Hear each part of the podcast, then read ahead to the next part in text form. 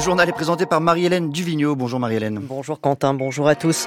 Le secteur de Rafah au sud de Gaza sous les bombes israéliennes ce matin avant une possible opération au sol. Handicap International prévient qu'entre les mines du Hamas et les bombes israéliennes qui n'ont pas explosé, les opérations de déminage seront longues et dangereuses. Une partie des démocrates américains inquiets de l'état de santé de Joe Biden, la question de l'âge du président candidat à sa succession revient en force dans la campagne. Et puis bien sûr, comme tout au long de nos matins ce samedi, nous reviendrons dans ce journal sur la mort de Robert Badinter. un homme de conviction fidèle à ses principes, nous dira Paul Cassia, professeur de droit à l'université Paris 1 Panthéon-Sorbonne, mais aussi un homme de lettres, comme nous le rappellera François Chagnot. Et enfin, le Premier ministre Gabriel Attal réunit son gouvernement désormais au complet en séminaire ce matin à Matignon, mais déjà, certains dans la nouvelle équipe suscitent l'inquiétude des professionnels sous leur tutelle. Le Premier ministre Benjamin Netanyahou ayant ordonné aux militaires de préparer un plan d'évacuation des centaines de milliers de civils de la ville de Rafah avant une éventuelle offensive terrestre, l'armée israélienne bombarde ce matin le secteur à la pointe sud de la bande de Gaza. Même si la fin de la guerre semble bien loin, Handicap International alerte déjà entre les mines déposées par le Hamas pour freiner l'avancée des troupes israéliennes et les roquettes, les bombes ou missiles tirés par l'armée israélienne qui n'ont pas explosé, circulés dans la bande de Gaza déblayer les décombres ou tenter pour les Palestiniens de revenir chez eux et, et sera pendant longtemps extrêmement dangereux, Thomas Giraudot. D'après des experts des Nations Unies, environ une arme explosive sur dix, grenade, obus ou bombe, ne se déclenche pas quand elle est lancée, mais risque d'exploser à n'importe quel moment. Vu l'ampleur des bombardements sur Gaza, cela veut dire que quelques milliers de ces engins se trouvent actuellement sous les décombres d'immeubles, sans compter les mines posées par le Hamas, décrit la directrice d'Handicap International pour la Palestine, Danila Zizi. C'est dangereux pour les Gazaouis de se déplacer parce qu'on ne peut pas identifier précisément là où se trouvent les munitions qui n'ont pas explosé. C'est dangereux aussi de s'installer dans un abri de fortune, en pleine rue, parce qu'on ne sait pas s'il y a une mine, un missile, une bombe juste en dessous. Quand certains fouillent dans les décombres pour trouver de l'eau, de la nourriture, ils risquent aussi de déclencher une explosion. Et impossible d'envoyer des démineurs sur place, de survoler les ruines de Gaza City, de Ran Younes avec des drones spécialement équipés pour détecter ces armes tant que la guerre continue. Nous avons besoin d'un cessez-le-feu permanent pour cartographier la totalité de la bande de Gaza surtout le nord de l'enclave, au vu de l'ampleur jamais vue des bombardements là-bas. C'est indispensable pour essayer de sécuriser le retour des habitants chez eux, si les autorités leur permettent de rentrer un jour. Mais cela va prendre du temps. Pour nettoyer, décontaminer toute la bande de Gaza, cela va prendre des années. Et les opérations vont coûter cher, plusieurs dizaines de millions de dollars selon l'ONU. Aux États-Unis, à neuf mois de la présidentielle, la question de l'âge de Joe Biden fait un retour fracassant sur le devant de la scène. Ces derniers jours, le président américain moqué pour ses chutes ou ses paroles décousues, a ainsi confondu Emmanuel Macron et François Mitterrand, entre autres bourdes, sans parler des commentaires dévastateurs d'un procureur spécial qui enquêtait sur lui, une source d'inquiétude pour une partie des électeurs démocrates, Louis Gloury. Joe Biden est-il un homme âgé doté d'une mémoire défaillante, comme l'affirmait jeudi le procureur spécial Heur dans son rapport? Peu importe, répondent en chœur Roglen et Jim encartés chez les démocrates. J'aurai 80 ans dans 15 ans et moi aussi j'oublierai sans doute des choses. C'est Donald Trump qui m'inquiète. Et alors, les gens font des erreurs tout le temps. C'est un être humain. Je crois que Biden est super. Alors oui, ce n'est pas un jeune homme, mais Trump n'a que 3 ans de moins. Mais la vie n'est pas partagé, 75% des Américains et la moitié des démocrates s'inquiètent d'avoir un président aussi vieux, en particulier chez les jeunes comme Bella et Nemo, tout juste 20 ans. Il est beaucoup trop vieux, il perd clairement la boule. Il est en train de clamser alors que c'est le président, notre voix de la raison. Son âge, bien sûr que c'est un facteur important, il ne se porte pas bien. Problème, dit Liam, un étudiant, il n'y a personne pour remplacer le plus vieux président de l'histoire des États Il y a tout un tas de jeunes républicains centristes, mais les démocrates n'ont pas de cavalier blanc, et ça m'effraie, parce qu'un jeune conservateur va finir par émerger et les gens seront emballés juste parce qu'il n'a pas 80 ans et il prendra le pouvoir. Voilà l'horizon que je vois. En l'état, pas de plan B donc, c'est bien Joe Biden qui reste le mieux placé pour battre Donald Trump en novembre. Loïc Glory à New York. Le Parlement européen et les États membres trouvent un accord sur une réforme des règles budgétaires de l'Union. Le texte était discuté depuis plus de deux ans, tout en confirmant les ratios du pacte de stabilité, déficit public limité à 3% du PIB et la dette à 60%. Il rend un peu plus flexible l'ajustement réclamé aux États en cas de déficit excessif.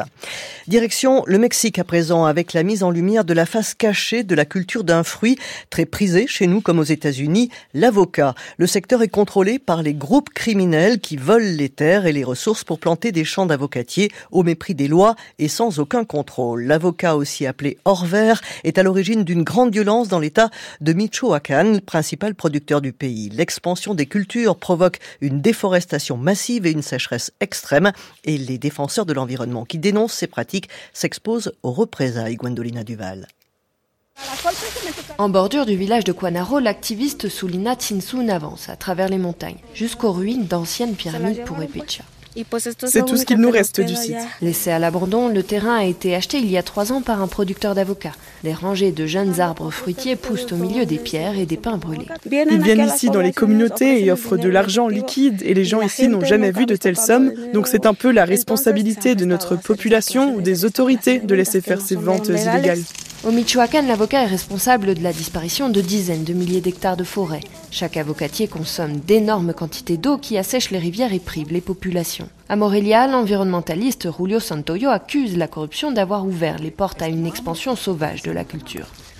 Il y a plus de 40 000 bassines clandestines et une quantité énorme de puits illégaux. Profitant d'un commerce juteux, le crime organisé protège les cultures illégales. Chaque fois que nous allons sur le terrain avec mes collègues pour identifier l'accaparement de l'eau et les tailles illégales, le jour suivant ou deux jours après, une autorité du village vient pour nous envoyer ce message, arrêtez-vous ou ils vont vous tuer. Au Mexique, où l'impunité est presque totale, la condition des défenseurs de l'environnement est particulièrement fragile. Gwendolina Duval à Mexico. France Culture, il est 8h07, suite du journal avec euh, la disparition, la mort de Robert Badinter. L'ancien garde des Sceaux à qui l'on doit l'abolition de la peine de mort en 1981, bien sûr, mais aussi la dépénalisation de l'homosexualité un an plus tard, ou encore la suppression des quartiers de haute sécurité. Pour Paul Cassia, professeur de droit à l'Université Paris 1 Panthéon-Sorbonne, auteur d'une biographie intitulée Robert Badinter, un juriste en politique. Il incarne pour l'ensemble des responsables politiques un modèle d'intégrité et de fidélité à ses convictions.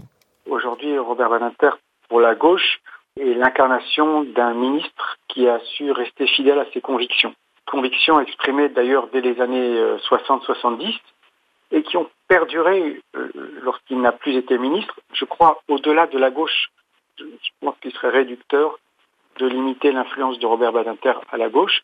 On peut approuver ou désapprouver ses combats, mais il reste qu'on peut unanimement reconnaître qu'il s'est battu pour euh, une certaine idée de la justice et qui n'a pas varié dans cette idée de la justice. Il laisse euh, une vision, un modèle, l'importance d'avoir des convictions, pas seulement quand on est juriste, mais quand on est citoyen, et puis aussi la fidélité à ses convictions quelle qu'elle soit. Euh, Robert Badinter n'a pas varié dans sa défense des libertés publiques, dans sa lutte contre les injustices.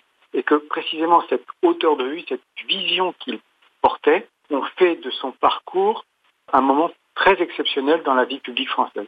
Paul Cassia avec Sophie Delpont. Robert Badinter, infatigable défenseur des droits de l'homme, était aussi homme de lettres. Il a signé une vingtaine d'œuvres au cours de sa vie, principalement des essais, mais aussi des romans, des pièces de théâtre et même un opéra, François Chagnot. Participer à l'écriture d'un opéra, c'était l'un des rêves de Robert Badinter. Le 26 mars 2013, à l'âge de 85 ans, c'est chose faite. Son plaidoyer, inspiré du roman Claude Gueux de Victor Hugo, voit le jour sur la scène de l'Opéra de Lyon. Depuis longtemps, je voulais composer un livret d'opéra et voir naître un opéra. J'allais trouver le sujet euh, chez Hugo, bien sûr, la justice. Je suis un monomate, je ne m'intéresse qu'à elle. Claude, c'est un canu poussé à la famine qui se rebelle et finit guillotiné à la prison de Clairvaux.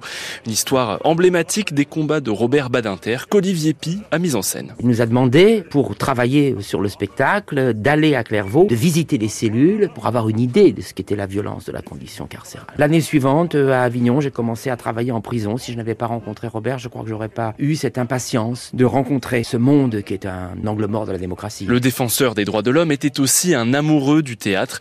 En 2021, les éditions Fayard publient trois de ses pièces. C3.3 relate le procès pour homosexualité d'Oscar Wilde, Les briques rouges sur l'insurrection du ghetto de Varsovie et Cellule 107, un dialogue entre René Bousquet et Pierre Laval quelques heures avant son exécution. Là encore, les combats et l'histoire de Robert Badinter s'entremêlent, comme dans son dernier roman, Idis, publié en 2018, un hommage à sa grand-mère maternelle et son périple à travers l'Europe pour échapper au pogrom du début du XXe siècle. Et sachez enfin qu'Emmanuel Macron a annoncé qu'un hommage national serait rendu à Robert Badinter. L'actualité politique maintenant. Gabriel Attal réunit à Matignon ce matin à 10h l'ensemble de son gouvernement pour définir les priorités des prochains mois et établir le calendrier et la méthode. Un gouvernement désormais au complet, mais déjà quelques nouvelles attributions suscitent l'inquiétude de certains professionnels. Exemple, Frédéric Valtou, ministre délégué à la santé, pour Franck Duvalder, président de la CSMF, la Confédération des syndicats médicaux français, avec cette, nomination, la guerre est déclarée. Je, n'agresse pas la personnalité et, l'homme, Frédéric Valtou. Simplement, Frédéric Valtou s'est distingué pendant dix ans à la tête de la Fédération hospitalière de France, donc des hôpitaux publics finalement, en tenant la médecine libérale responsable de tous les maux de l'hôpital. Quand il disait si l'hôpital va mal, c'est parce que les médecins libéraux ne font pas assez, c'est parce que les médecins libéraux ne voient pas assez d'urgence, ne voient pas assez de soins non programmés, n'assument pas assez les gardes et les astreintes. Euh, c'est un raccourci qui n'est pas admissible. La deuxième chose, c'est que Frédéric Valtou s'est aussi distingué par une proposition de loi qu'il avait portée lui-même. Il avait l'ambition de contraindre les médecins et les médecins spécialistes d'aller prendre des gardes à l'hôpital public, ce qui en plus est un, risque sanitaire. Aller, aller opérer quelqu'un en urgence de nuit ou de week-end dans un établissement, dans un bloc opératoire qui nous est étranger, chacun comprendra que ça peut faire prendre un risque particulier. Et il a fallu batailler et entre autres avec le soutien de la Commission des affaires sociales du Sénat, pour que les mesures les plus coercitives, les plus dures, puissent être euh, écartées. Donc, mon message, c'est Monsieur le ministre délégué, on sait combien l'hôpital public va mal et c'est nécessaire de prendre les mesures adéquates. Mais Monsieur Valtou, vous êtes en charge aussi de la médecine libérale. Ça marche sur deux jambes, la médecine en France, et nous avons besoin de preuves d'amour, si j'ose dire. Le président de la CSMF, Franck de Velder, interrogé par Tara Schlegel, la fédération hospitalière, à l'inverse, se félicite de cette nomination. Une page cinéma à présent avec une annonce qui vous a peut-être interpellé. Le groupe UGC vient de lancer de nouvelles formules d'abonnement cinéma illimité. Parmi elles, une offre commune avec Canal+, mais aussi quatre nouvelles formules, en plus des trois déjà existantes. Une stratégie développée aussi par Pathé Gaumont, le premier exploitant de salles obscures en France et qui montre le succès de ces abonnements depuis depuis 20 ans, Laura Dulieu. Créées au tout début des années 2000, les cartes de cinéma illimité se sont faites leur place dans les pratiques des spectateurs. Au niveau national, environ 7% des entrées viennent de ces abonnements, un chiffre en légère hausse, mais globalement stable depuis 20 ans. Mais c'est beaucoup plus chez UGC, selon euh, Samuel Loiseau, directeur général des opérations cinéma UGC. La majorité des entrées réalisées par nos spectateurs, c'est les cartes illimitées, devant tous les autres tarifs. Parce que nos clients sont d'abord des assidus qui viennent plusieurs fois par mois au cinéma. Au moment de la mise en place de ces formules, les acteurs du secteur craignaient que les blockbusters soient avantagés au détriment des films d'auteur, des craintes qui se sont avérées infondées, explique Samuel Loiseau. Nos abonnés limités, à plus de 50%, vont voir euh, des films d'auteur et seulement environ 15% qui vont voir des blockbusters. Donc en fait, ils ont envie d'être curieux, euh, ils vont parfois voir des films sans euh, avoir vu la bande-annonce, mais ils ont envie de prendre des risques et leur formule tarifaire leur permet de prendre ces risques. C'est là que les deux principaux concurrents, UGC et Pathé, se distinguent. Le premier mise sur la diversité de sa programmation, tandis que le second fait le pari du confort de ses salles avec l'IMAX ou le 4DX. Quoi qu'il en soit, l'abonnement illimité est une formule gagnante, si bien que les offres se multiplient, en tout cas chez UGC, pour s'adapter toujours plus aux pratiques des spectateurs, selon Claude Forest, enseignant-chercheur en économie et sociologie du cinéma à l'Université de Strasbourg. Les pratiques spectatorielles ne sont pas les mêmes. Un abonnement uniquement valable les 5 jours de semaine et un abonnement uniquement valable le week-end, par exemple. Ça touche effectivement des publics différents, un plutôt senior, l'autre plutôt euh, familial, jeune. Donc là, vous voyez, on joue sur des segments. En l'occurrence, le groupe UGC se dit confiant mais prudent. Chacune des quatre nouvelles offres est pour l'instant limitée à 10 000 inscrits pour jauger l'engouement des spectateurs. Plus de détails sur ce sujet sur le site de France Culture dans la rubrique Info culturelle. Le temps aujourd'hui pour terminer gris et humide sur la majeure partie du pays avec des pluies parfois fortes cet après-midi dans le sud-est. Les températures au meilleur de la journée assez homogènes avec 9 à 13 degrés en général jusqu'à 15 près de la Méditerranée.